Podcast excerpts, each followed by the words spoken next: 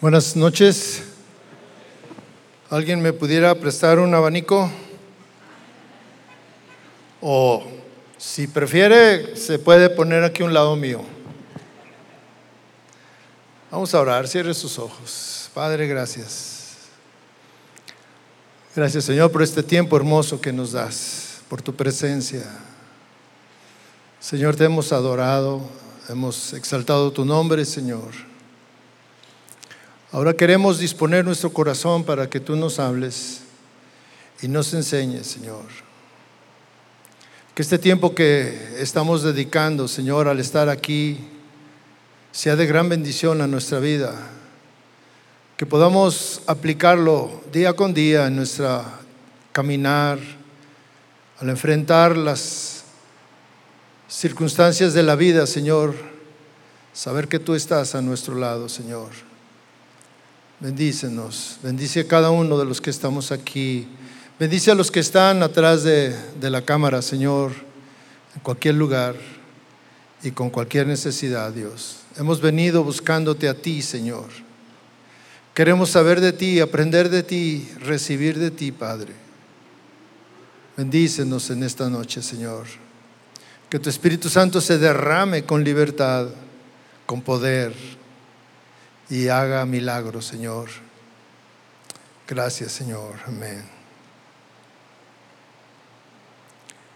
¿A cuánto les gustan las historias, las historias bíblicas? El domingo me preguntaba una persona, traía unas Biblias para niño eh, diferentes y me decía, ¿cuál le compro a mi nietecita? Y ya las estuve viendo y, había una de dibujitos, de historias. Le dije, esta. Me dijo, ¿por qué, pastor? Le dije, porque este, a los niños los cautiva las historias. Y a nosotros también nos cautivan las historias. ¿Sí? Ah, se me hace que están muy, este, se están durmiendo por el calor o qué.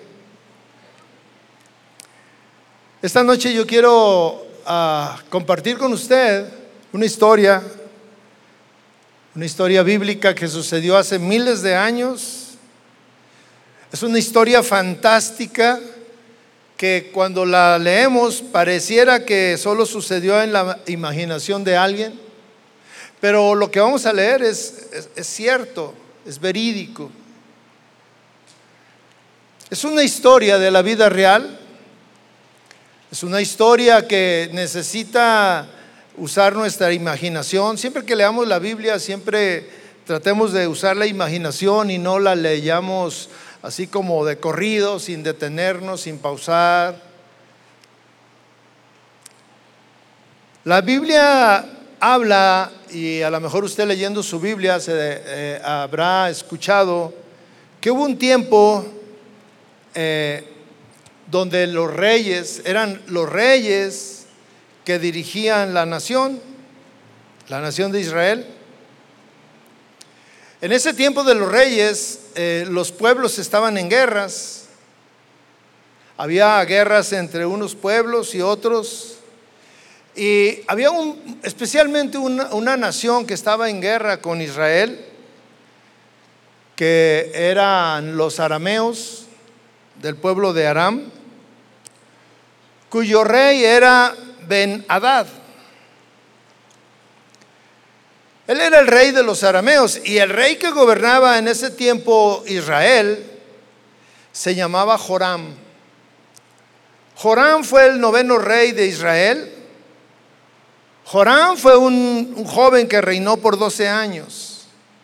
La Biblia describe que Joram hizo lo malo delante del Señor. Y, mire, lo único bueno que, que hizo Joram, o una de sus decisiones buenas, fue mantener cerca a un profeta del Señor.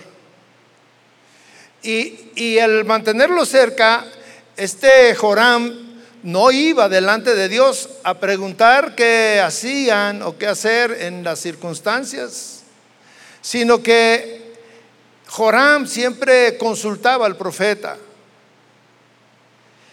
y, y le preguntaba qué era lo que el Señor quería que hicieran. La, la escritura nos habla que Benadad, que era el rey de los arameos, estaba en guerra contra Joram, que era el rey de Israel. Y, y, otro dato que quiero compartir con ustedes antes de entrar a, a la historia, pero todos estos datos son importantes, es el tamaño del ejército arameo. Eh, el, el, ejército arameo era un ejército grande. Y, y quiero que usted pueda comparar el tamaño del ejército israelí. En Primera de Reyes 20, capítulo 27, dice así, entonces Israel reunió a su ejército, montó líneas de abastecimiento y salió a pelear. Estamos hablando de que eran tiempos de guerras y que estaban en guerras y entonces aquí el, eh, Israel reunió a su ejército y salió a pelear. Cuando hablamos de ejército, bueno, siempre pensamos que son muchos, numeroso. Pero fíjese lo que dice, pero el ejército de Israel parecía dos pequeños rebaños de cabras. Dos pequeños rebaños de cabras. Eso parecía. No quiere decir que eran 10 o 20. No, sino que parecía dos pequeños rebaños de cabra en comparación con el inmenso ejército arameo que llenaba la campiña. Usted puede comparar, la Biblia lo describe claramente. Y usted se lo está imaginando, un ejército israelí con que parecía dos pequeños rebaños de cabras contra, dice, un inmenso ejército arameo. La, la comparación era pues abismal, eran muchísimos.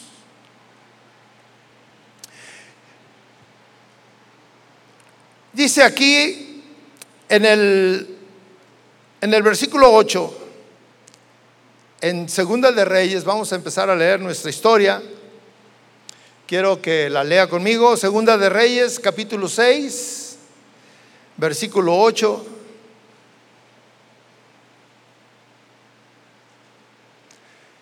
Dice así, cada vez que el rey de Aram entraba en guerra con Israel, consultaba a sus funcionarios y les decía, movilizaremos nuestras fuerzas en tal y tal lugar. Mire, este, el rey de Aram Dice que juntaba a sus oficiales de guerra, a los generales, y entonces hacían planes para ir a la guerra y atacar a los israelitas. Y entonces él les decía, vamos a, movilizar nuestras fuerzas en tal y tal lugar. Los vamos a atacar. Hacían estrategias militares.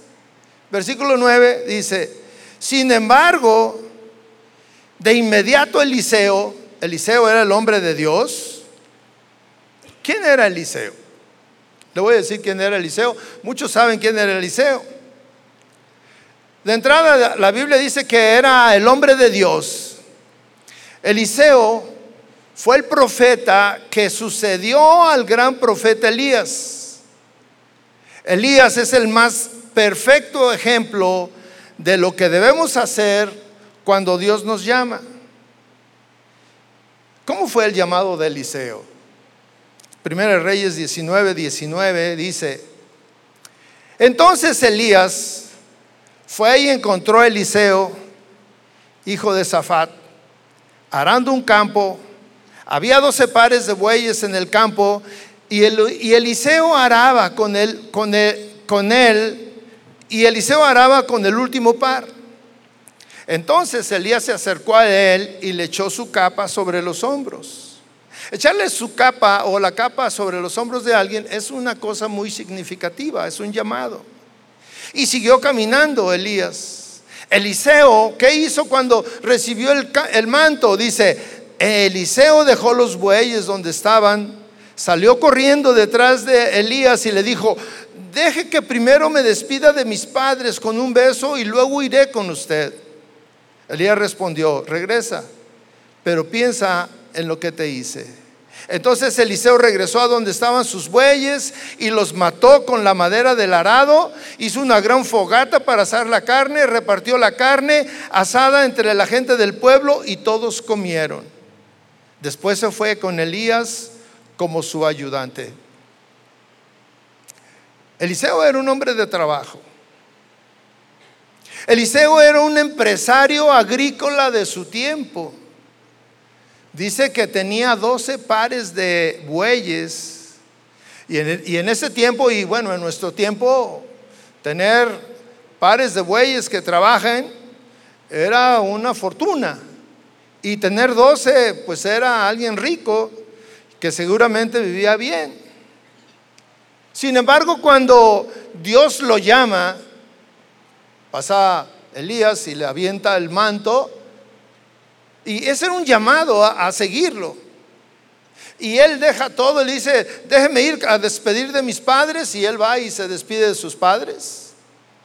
Y dice que regresa y, este, y mata todos sus 24 animales de, trabajo. Y con los eh, arados dice que hace una fogata y hace toda la carne y va y la regala. Y de ser un gran empresario, se queda sin nada y va a seguir a Elías. Dice que va como su ayudante, va a aprender. Y aprendió muchas cosas al lado de Elías. En Segunda de Reyes 2, 9. Están hablando los dos después de estar platicando Elías y Eliseo. Cuando llegaron al otro lado, Elías le dijo a Eliseo, dime qué puedo hacer por ti antes de ser llevado. Elías ya eh, intuía que el Señor se lo iba a llevar. Eliseo iba a sucederlo y él está aprendiendo de Elías. Y Elías le dice, ¿qué puedo hacer por ti antes de ser llevado al cielo? Y Eliseo respondió, te pido que me permitas heredar una doble porción de tu espíritu y que llegue a ser tu sucesor.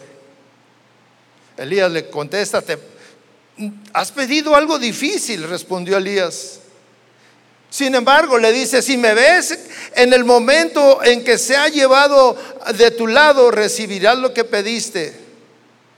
Pero si no me ves, no lo recibirás. Mientras iban caminando y conversando, de pronto apareció un carro de fuego tirado por dos caballos, por caballos de fuego, y pasó entre los hombres y los separó. Y Elías fue llevado al cielo por un torbellino. Eliseo lo vio y exclamó, Padre mío, Padre mío, ve los carros de Israel con sus conductores mientras desaparecían de su vista. Eliseo, Elías se había ido. Y Eliseo estaba, eh, eh, estaba en el momento que había pedido que él estuviera y Elías le había dicho, si me ves cuando me vaya, vas a recibir lo que pides. A partir de ese momento, Dios le concedió el deseo que él había pedido. Y fue, él tomó el lugar de, Elías. Y fue el, el hombre de Dios fue el profeta de Dios. Y este profeta estaba cerca del rey Joram. Y a él era quien consultaba siempre las decisiones que, que necesitaba hacer. Cuando se reunía el rey de Aram con sus oficiales y estaban planeando las estrategias para ir a atacar a, a los israelitas, Elías, que, era el hombre de Dios y que conocía y tenía una relación de intimidad con Dios, le advertía al rey de Israel y le decía, no te acerques a ese lugar, porque allí los arameos piensan movilizar sus tropas. Fíjese, inmediatamente él sabía los planes del rey. de los arameos, él sabía que iban a hacer. Y, por revelación de Dios, él siempre iba adelante. Entonces el rey de Israel mandaba un aviso a sus, a sus tropas y les decía, el hombre de Dios me advierte que no hagamos esto. Alertaba a su ejército para que no fueran a donde los querían emboscar. Esta situación, dice el versículo 11, esta situación disgustó mucho al rey de Aram y llamó a sus oficiales y les preguntó, ¿quién de ustedes es el traidor? ¿Quién, ¿Quién, ha estado informándole al rey acerca de mis planes? Porque era la única eh, opción que él sabía que el rey de Israel se diera cuenta de sus planes. Decía, alguien entre nosotros, entre los generales, va y les dice lo que vamos a hacer y ellos se escabullen y no los podemos atrapar. Sin embargo, alguien le dijo, no somos nosotros, mi señor rey. Respondió uno de sus oficiales. Eliseo Dice, Eliseo, el profeta de Israel, comunica al rey de Israel hasta las palabras que usted dice en la intimidad. Mire, inmediatamente Eliseo sabía los planes. Y el, el, rey obviamente se molesta mucho, se enfurece y les dice, vayan a averiguar dónde está, les ordenó el rey, para mandar soldados a capturarlo. Era un enemigo para eh, los aramitas, los arameos, era un peligro. Y dice, investiguenme dónde está porque vamos a ir por él. El rey, este rey no entiende que Eliseo no es el causante directo que sus planes no prosperen, sino que es Dios. Es Dios el que está cuidando a su pueblo, pero usa al profeta para decirle al rey lo que tiene que hacer y, o lo que no tiene que hacer. Pero no es Eliseo el problema. El que dice y el que sabe es Dios y Él siempre, Dios va adelante y se está dando cuenta de todo lo que están tratando de hacer en contra de su pueblo. Luego vienen y le, y le avisan, Eliseo está en Dotán. Así que una noche el rey de Aram envió un gran ejército con muchos carros, con muchos caballos, eh, carros de guerra para rodear la ciudad, la ciudad de Dotán. Seguramente el número debió de haber sido muy numeroso. Y dice que eran caballos de guerra, carros de guerra y un gran continente, porque para rodear la ciudad de Dotán se necesitaban muchos, se necesitaban miles. Dotán no era una ciudad pequeña. Dotán era una ciudad, le voy a dar otro dato que vamos a, necesitar más adelante. Dotán era una ciudad que se encontraba a 20 kilómetros de Samaria, otra ciudad. Samaria era la capital de Israel y era una ciudad muy importante porque se encontraba en el centro de la ruta comercial entre Damasco y el imperio egipcio. Todo el que quería negociar entre estas dos ciudades tenía que pasar por esas dos ciudades. Entonces imagínense que, que, va todo ese ejército, todos esos caballos, todos esos carros de guerra y rodean la ciudad. La rodean. Y eso lo hicieron de noche. Cuando despiertan, al día siguiente, dice el versículo 15, cuando el sirviente del hombre de Dios, el hombre de Dios, Eliseo, tenía un sirviente. Este sirviente se llama Jesse. Jesse era un joven, un joven aprendiz. Él quería aprender el oficio de profeta. ¿Cuánto les gustaría aprender el oficio de profeta? Sí, ¿verdad? Y Eliseo lo tomó para enseñarlo. Y mire, la, mejor enseñanza siempre es la práctica. Estar en medio de las circunstancias que nos ayudan a crecer. Más allá de la enseñanza teórica es la enseñanza práctica.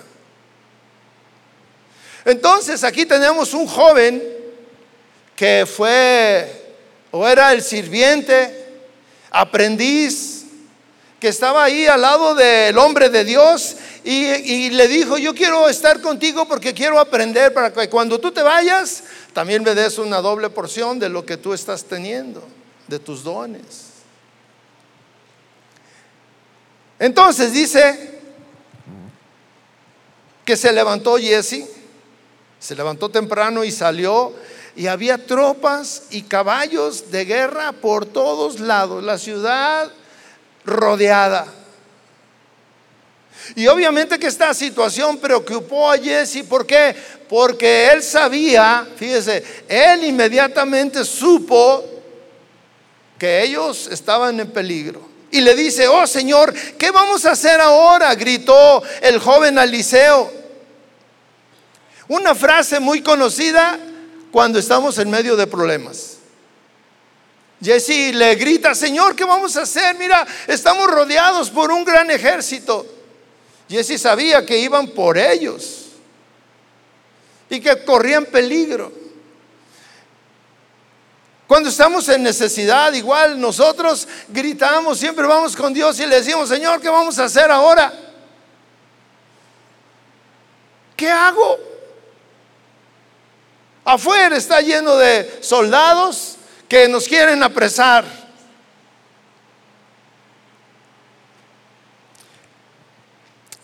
Jesse sabía que estaban buscando al profeta. Y como él andaba con él, pues iba a correr la misma suerte. Le tocaba lo mismo. Y el temor se apoderó de él porque sabía que su vida corría peligro. Y sin embargo, él, Jesse, preocupado, y mira la actitud de Eliseo una actitud tal vez incomprensible cuando está en medio del peligro en que se encontraba. Eliseo le dice, no tengas miedo. Y Jesse le dice, ¿cómo no voy a tener miedo si mira, estamos rodeados de soldados que vienen por ti y yo estoy aquí contigo y me va a tocar? Y Eliseo le dice, no tengas miedo.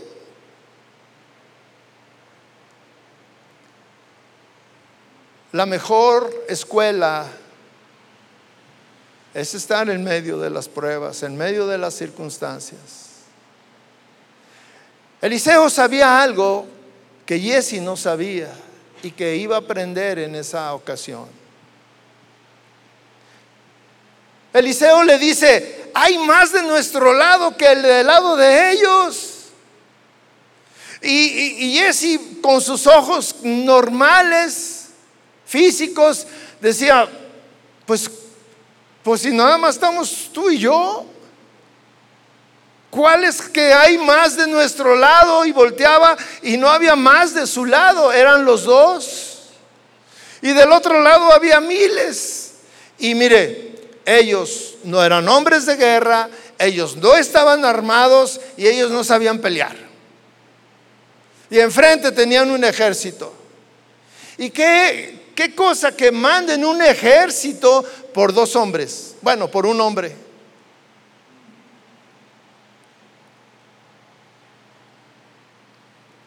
Eliseo sabía perfectamente quién era Dios.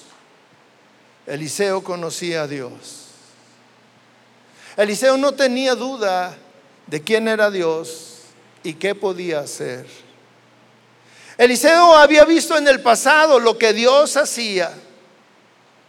Eliseo había visto el gran poder de Dios obrando en el pasado por sus hijos. Y mire, vamos a, ver un relato del pasado donde intervinieron precisamente los arameos y los israelitas. Primera Reyes 20, 28.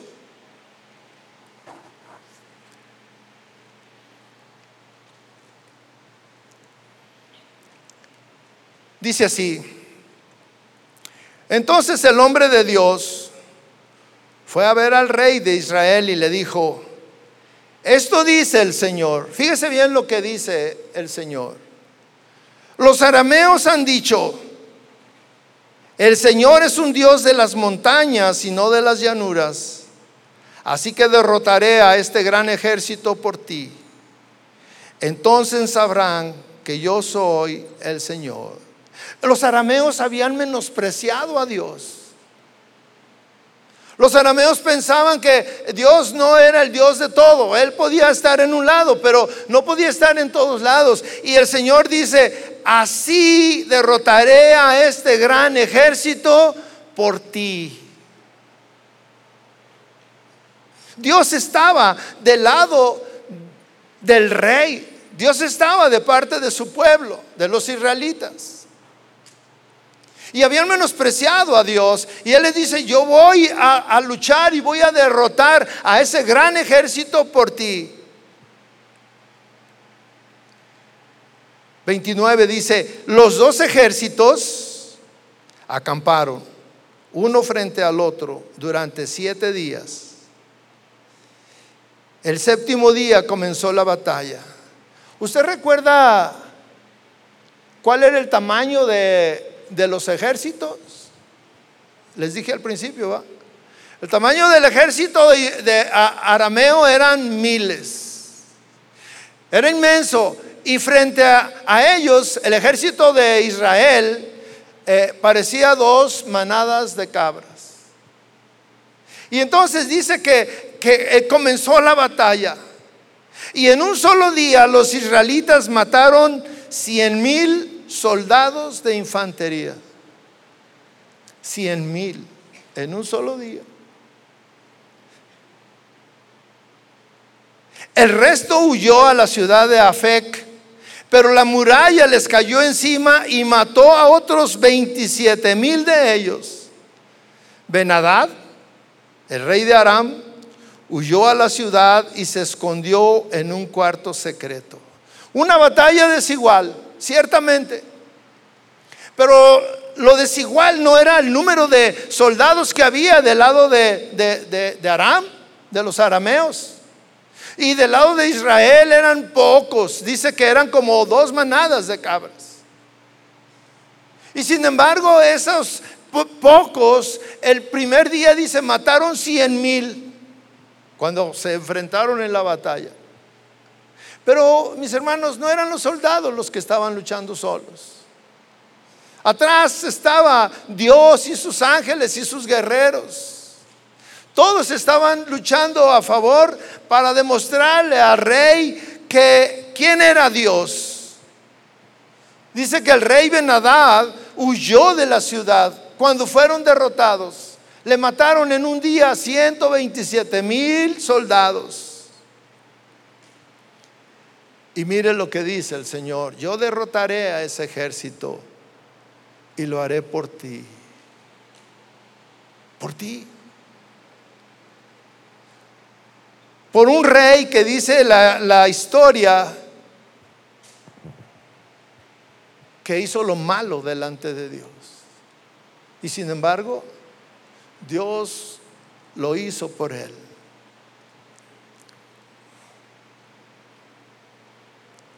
La respuesta de Eliseo, no tengas miedo, le dijo a Jesse, hay más de nuestro lado que del lado de ellos. Eliseo sabía que Dios había enviado un gran ejército a cuidarlos.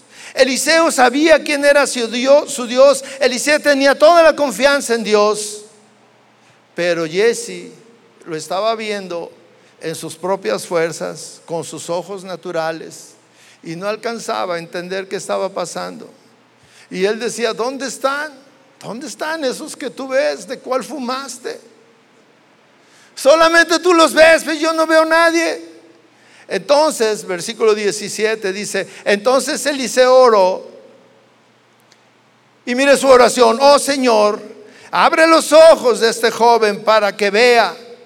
Así que el Señor abrió los ojos del joven y cuando levantó la vista que vio que la montaña alrededor del Eliseo estaba llena de caballos y carros de fuego. Mire, cuando eh, Jesse abre los ojos, Dice que la, la, ciudad estaba rodeada de montañas. Entonces, cuando él ve las montañas, dice que la montaña estaba llena de soldados. Y una cosa es, cuando usted ha visto las películas que ponen una fila así alrededor de la montaña, es una fila. Pero no, aquí estaba la montaña llena de soldados, llena y de carros de fuego. Eliseo sabía que, que ellos estaban ahí. Y ese no sabía, pero estaba aprendiendo. Usted se puede imaginar una multitud y, usted se puede imaginar cuál era la actitud ahora de Jesse de decir, ah, estamos, eh, eh, todos ellos están de nuestro lado, pero tenía que aprender a confiar en Dios y a conocer a Dios.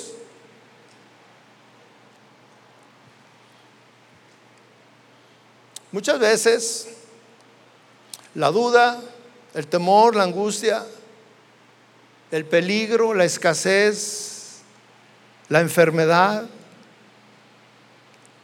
o cualquier otra cosa que viene a alterar nuestra vida, nos trae temor, nos trae intranquilidad. No sabemos qué hacer. Actuamos como Jesse. Cuando se ve en el peligro, Señor, ¿qué vamos a hacer? ¿Cuál es la solución? Jesse estaba aprendiendo. ¿Qué estaba aprendiendo? A conocer a Dios. Estaba aprendiendo a confiar en Dios. Estaba aprendiendo a que no hay nada más grande y poderoso que Dios. No hay nada. Y esto que yo le estoy hablando sucedió hace miles de años, pero es el mismo Dios. Ese Dios no ha cambiado.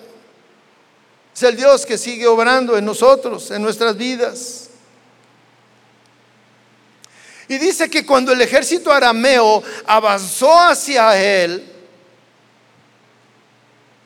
hacia, el ejército se fue sobre ellos y dijeron, ahí está Elías, Eliseo, perdón, ahí está Eliseo, vamos sobre él. Y se dejan ir sobre él y entonces Eliseo rogó y dijo, oh Señor, haz que ellos queden ciegos. Entonces el Señor los hirió con ceguera, tal como Eliseo había pedido.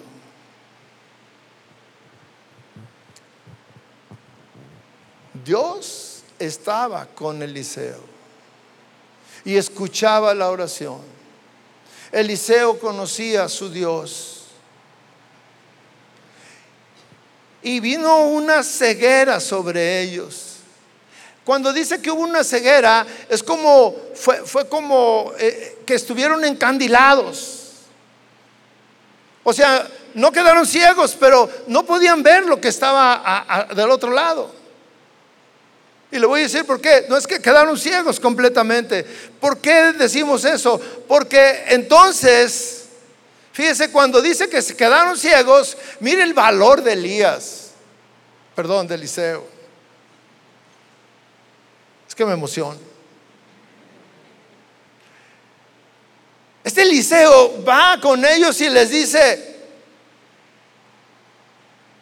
ustedes vinieron por el camino equivocado, pero ellos estaban este, encandilados, vamos a decir, no voy a usar la palabra ciegos porque es, una luz que, incandescente que no les permitía ver. ¿A usted le ha pasado eso? Que, hay una luz incandescente y aunque tiene los ojos abiertos no le permite ver, no, sabe lo que hay del otro lado. Y entonces llega el profeta y le dice, ustedes vinieron por el camino equivocado, les dice. Esta no es la ciudad correcta. Yo le dice, ¿cómo que nos equivocamos? Sí, esta no es la ciudad correcta. Entonces, ¿dónde estamos? le dijo, no, yo los voy a llevar a la ciudad correcta. Síganme. Y los, fíjese, él sabía qué valor. Y les dice, síganme y los voy a llevar a donde está el hombre que buscan. Y él era el hombre que buscaban. Dice, síganme. O así como síganme los buenos. Y ahí van. Dice, y los guió a la ciudad de Samaria. La ciudad de Samaria, yo les decía, estaba situada a 20 kilómetros de la ciudad de Dotán. ¿En cuánto tiempo se recorren 20 kilómetros? ¿Usted ha caminado 20 kilómetros? En su auto, pues sí, cosa de 15 minutos, ¿verdad? Pero caminando. Usted se puede imaginar la escena. Usted se puede imaginar a, Eliseo ahí caminando este, con todos los que lo querían apresar y él caminando adelante y sabiendo que eh, eh, ellos no lo podían ver, pero ellos iban ahí guiándose y le decía, venga, venga, ya, ya me lo llegamos. ¿A usted le ha pasado que le dicen, ya me lo llegamos, nada, nomás aquí atrás de ese cerrito y ahí ya llegamos, 20 kilómetros. Jugando con el peligro, ¿verdad? Pudiera haberle puesto la, a la predicación el título, jugando con el peligro. Que ahí va. Y luego usted se puede imaginar la, actitud de Jesse aprendiendo y decir, oye, aquí vienen los soldados, o sea, miles marchando. Usted se puede imaginar el ruido, los caballos, el murmullo y todos ahí caminando y diciendo, ya me lo llegamos, este, y lo vamos a apresar y, y blasfemando tal vez, yo no sé, pero un gran murmullo atrás de él y ellos sabiendo que ellos son la presa, pero aprendiendo sabiendo que Dios estaba de su lado. Sabían que no les iba a pasar nada. Jesse, el joven que estaba aprendiendo a ser el joven profeta, quería ser profeta, iba a ir y, veía al, al, profeta y le decía, Señor, ¿no crees que recobren la vista? Y se dan cuenta que somos nosotros a los que buscan. Y Eliseo iba muy tranquilo, no tengas temor. Aprenda, aprender a confiar en Dios. Caminando 20 kilómetros con el enemigo. La vida pendiendo de un hilo. Y sin embargo, ellos confiaban en Dios.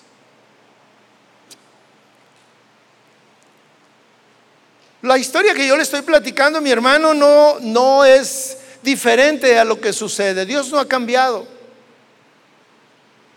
Dios es el mismo. Dios camina, en aquel tiempo, hace miles de años, Dios caminó al lado de, Eliseo. Iba caminando al lado de Jesse y le iba mostrando quién era él. Le iba enseñando el gran poder que tiene. Le iba enseñando que en medio de las dificultades, por muy grandes que puedan ser, el Señor es el Señor. Y él estaba caminando a su lado. 20 kilómetros que pudieron haberse transcurrido, no sé, en siete horas, en ocho horas, rodeados de un gran ejército. Las circunstancias no han cambiado, Dios es el mismo. Y así como había un ejército ahí en ese tiempo, puede haber un ejército hoy mismo aquí en este lugar. Tal vez tú no podemos abrir los ojos espirituales para ver lo que hay en este lugar. La presencia de Dios en este lugar. Dios sentado a tu lado, tú que vienes sufriendo. Tú que vienes necesitado. Tú que no sabes qué hacer. Si yo te digo que Dios está sentado ahí a un lado tuyo, ¿me creerías? Jesse, ¿me creerías? ¿Qué hacemos? Tranquilo, Jesse, aquí está el Señor con nosotros.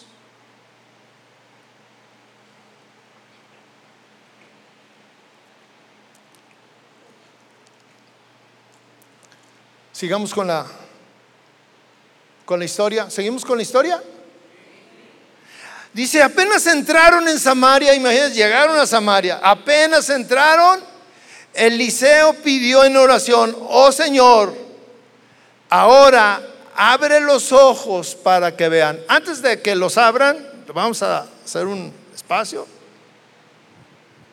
Le quiero decir, Samaria era la capital de Israel. Y ahí en esta ciudad era muy grande la ciudad. Y en esta ciudad estaba el rey, ahí habitaba.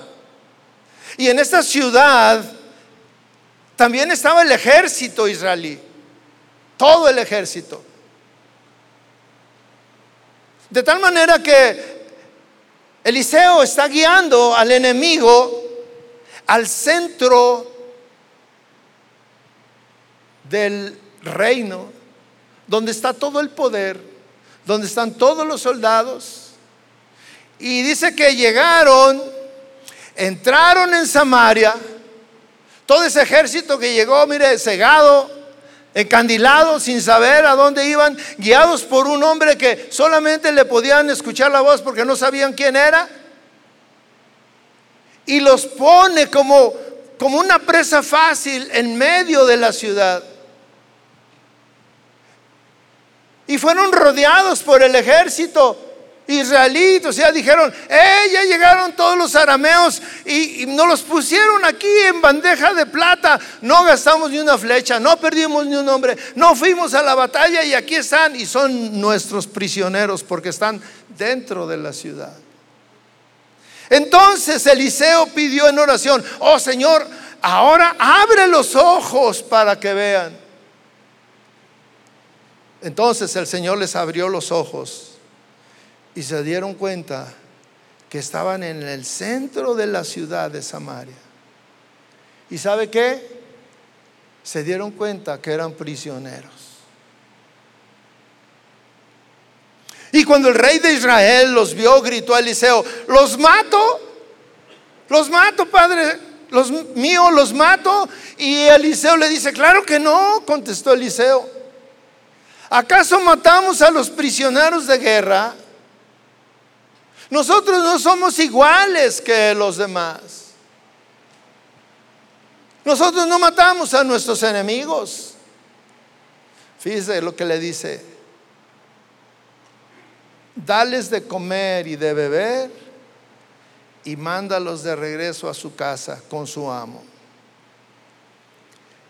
En este episodio, el joven Jesse aprende una lección y otra lección y otra lección. ¿Y sabe qué? Nosotros también. Porque la palabra de Dios es para enseñarnos. Cuando leemos la palabra de Dios encontramos la dirección de nuestra vida. Cuando leemos la palabra de Dios, aprendemos a conocer a nuestro Dios. ¿Quién es el, Dios que nosotros buscamos, adoramos, en el que creemos? ¿Acaso Dios ha cambiado? ¿Acaso el Dios de, eh, cuando estaba Eliseo y Elías es diferente a nuestro Dios? Es el mismo, no ha cambiado. En un momento Dios eh, mandó a sus, cuando se burlaron de él, cuando lo menospreciaron, mandó al ejército y, destruyó a todos esos 127 mil hombres. Pero en esta ocasión Dios actuó de otra manera, porque Dios es un Dios de misericordia. Dios es un Dios que actúa con gran misericordia aún con los enemigos. Y cuando el rey le dice, están en nuestras manos, los mato, le dice a Eliseo. Y Eliseo le dice, claro que no. Claro que no, nosotros somos diferentes. Entonces, ¿qué hago? Dales de comer, dales de beber y mándalos de regreso. Jesse aprendió a conocer a su Dios. Eliseo ya había conocido a Dios al lado de Elías, aprendió muchas cosas. Y por eso cuando eh, él sabía que ella se iba a ir, le dijo, yo quiero sucederte. Y él no tuvo problemas en dejar sus riquezas cuando lo llamó. Un hombre empresario. No tuvo problemas en seguir a Dios. Y no conocía a Dios, pero aprendió a conocer a Dios. Mis hermanos, nosotros tenemos que aprender a conocer a nuestro Dios. ¿Quién es nuestro Dios? ¿Cómo actúa nuestro Dios? Qué gran lección cuando va caminando ahí Eliseo y el ejército atrás de él y al que iban a buscar, él los va guiando y les dice, vénganse. Yo los voy a guiar a donde está el hombre que buscan.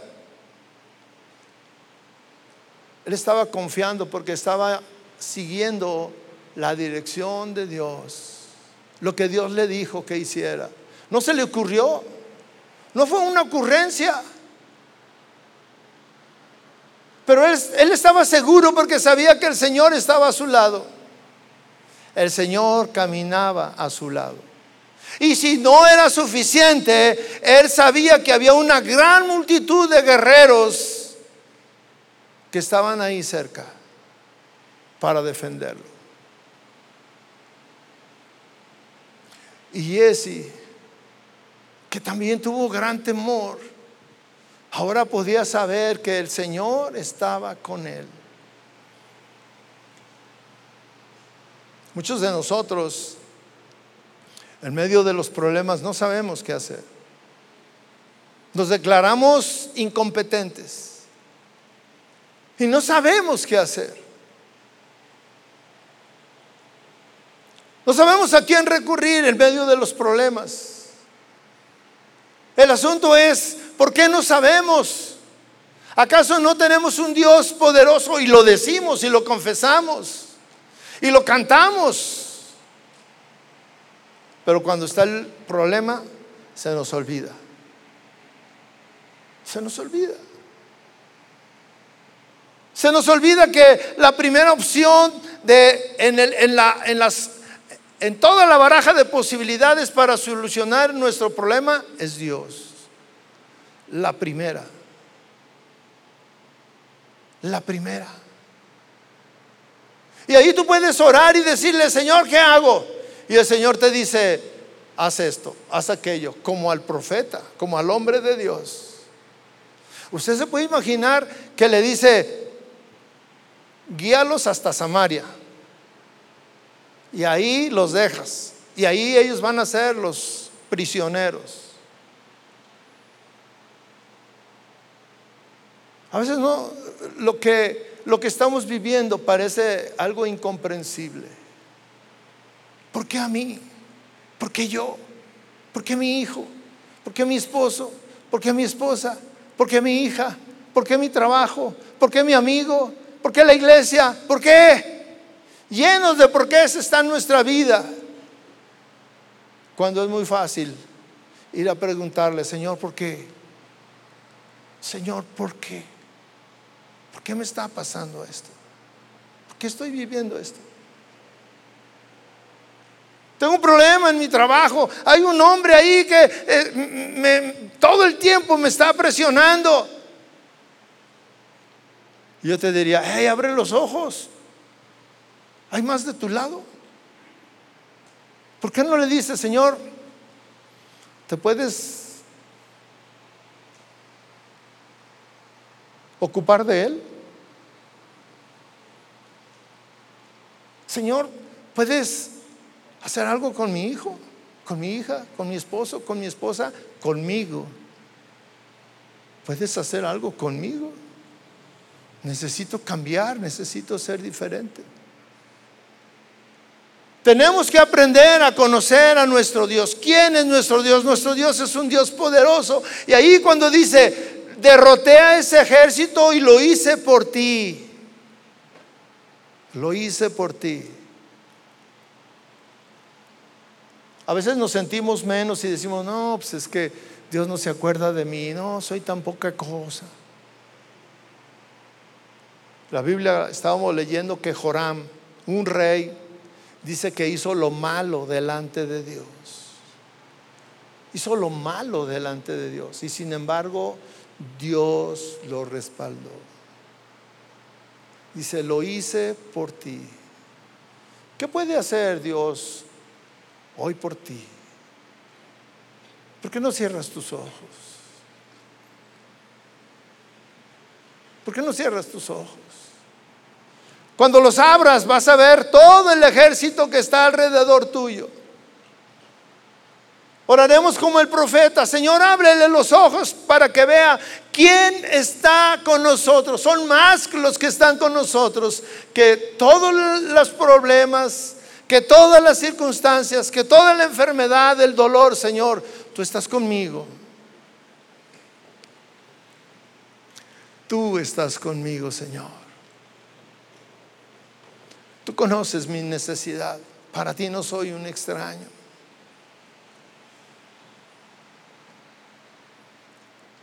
Para ti, Señor, no hay nada, nada imposible. Yo quiero conocerte, Señor, enséñame a conocerte. Señor, como a Jesse, enséñame a tener fe, a confiar que tú estás conmigo en medio de las circunstancias, por muy difíciles que parezcan. Tú estás conmigo.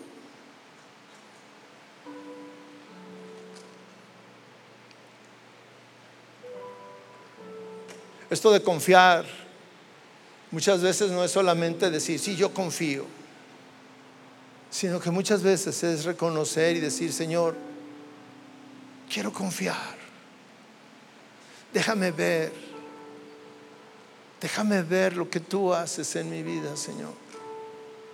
Déjame ver tu gran amor obrando en mi vida. Déjame ver que tú estás conmigo, que me amas. Déjame ver tu misericordia, Señor. Señor, te busco, te he buscado y muchas veces te he dicho, ¿por qué no me contestas, Señor? ¿Por qué, por qué no, no haces y me ayudas y vienes en mi auxilio? ¿Por qué, Señor? Y me siento solo y me siento triste, Señor, pero tú en esta noche me dices que tú caminas conmigo a mi lado.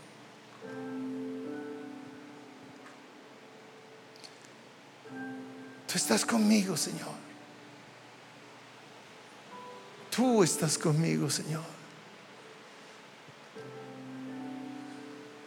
Si usted se siente así, angustiado y solo y triste, y tal vez que Dios no está con usted, y necesita que oremos por usted, le pido que venga aquí al frente. Vamos a orar por usted. Vamos a dejar que Dios nos llene. Si usted está en medio de esa gran dificultad, enfermedad, problema, circunstancia, venga aquí.